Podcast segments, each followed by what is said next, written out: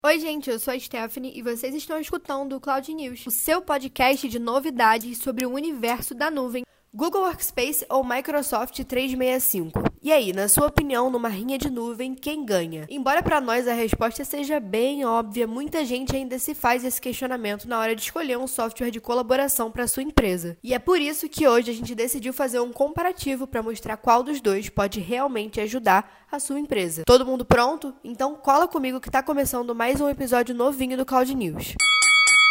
Independente do tamanho da sua empresa e se ela está voltando no formato híbrido, home office ou para o presencial, uma coisa é certa: você e os seus colegas de trabalho precisam de soluções de produtividade que façam o trabalho fluir de forma eficiente. Ah, e isso vale também para gestores e CEOs de empresas, tá? Na teoria, tanto o Google Workspace como o Microsoft 365 são bem semelhantes. Os dois oferecem ferramentas de produtividade padrão, incluindo processamento de texto, planilhas e aplicativos de apresentação juntamente com e-mail comercial, um sistema de calendário e armazenamento em nuvem, enfim, várias outras coisas que a gente já conhece e usa no nosso dia a dia. Mas na prática, senhores, ah, na prática é bem diferente. Um exemplo bem simples disso é, ao contrário dos aplicativos da Microsoft que foram originalmente projetados para desktops, o Google Workspace foi construído na nuvem para a nuvem. Ou seja, os caras já criaram a plataforma pensando à frente. E se você não se convenceu só com esse argumento, tudo bem, eu também não esperava que fosse ser fácil. E foi por isso que a gente trouxe aqui quatro motivos que mostram por que vale a pena investir no Google Workspace. Round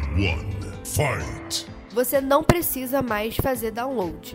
Ao contrário do Microsoft 365, onde os usuários são obrigados a baixar programas para os seus computadores, plataforma feita 100% para ser usada na internet. Nele você consegue acessar os seus Gmail, seus documentos, suas planilhas, apresentações, Google Meet, Google Agenda e todos os aplicativos com qualquer sistema operacional, em qualquer dispositivo e de qualquer navegador. E se você está achando que para isso tudo precisa estar 100% conectado à internet, deixa eu te contar que você está muito enganado. Também é possível possível acessar todas essas ferramentas de forma offline e você faz isso com apenas um clique. Round 2. Fight fácil aceitação dos membros da equipe. Os aplicativos do Google Workspace têm uma interface de usuário muito mais simples e otimizada do que os aplicativos do Microsoft 365. Isso elimina aquele incômodo de adicionar novos membros à equipe, eliminando o incômodo de adicionar novos membros à equipe. A maioria das empresas que mudam para o Google descobrem que os seus funcionários já usavam produtos Google, especialmente o nosso conhecido Pesquisa Google e também o Gmail. E por isso eles acabam precisando de muito pouco treinamento para se acostumar com o Workspace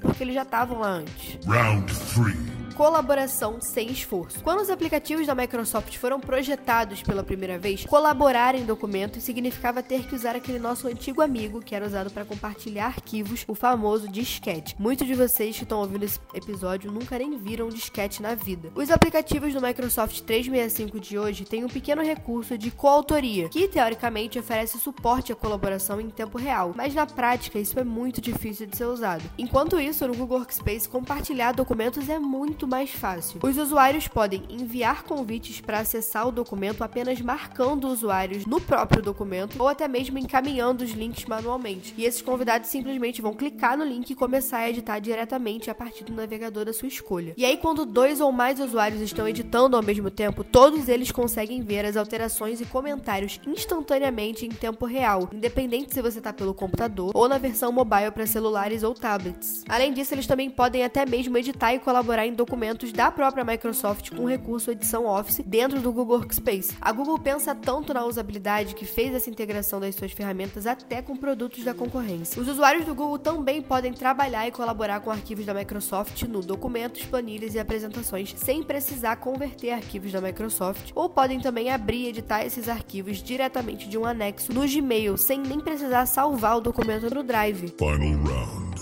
Fight! O nocaute. Economia de custos e opções de licenciamento mais fáceis. Nosso quarto ponto interessa a todo mundo. Afinal, quem é que não gosta de no fim do mês ver que economizou uma boa grana, né? As assinaturas do Microsoft 365 são divididas em vários níveis de serviço e pode ser difícil entender o que está incluso em cada nível. Já a estrutura de preços do Google Workspace é bem mais simples de entender. De cara, você já identifica o que, que tem e o que, que não tem em cada nível de serviço. Na Microsoft, cada usuário pode instalar aplicativo de produtividade do Office em apenas 5 dispositivos. Já no Google Workspace, os usuários podem acessar seus aplicativos em um número ilimitado de dispositivos. Ou seja, você pode abrir seus documentos pelo seu celular, pelo seu computador, pelo celular de mais 53 amigos que vai dar tudo certo. E além disso, não há limite de usuários de uma organização que pode ter, independente do nível da assinatura. Isso significa que mesmo assinando o plano mais básico do Google Workspace, eu posso colocar duas mil pessoas dentro da mesma organização e todo mundo vai ter o mesmo nível de acesso a todas as ferramentas. Outro ponto é a capacidade de armazenamento do Drive da Google, que é maior na comparação com os principais planos da concorrência. 2 teras por usuário no Google contra 1 tera da Microsoft, viu?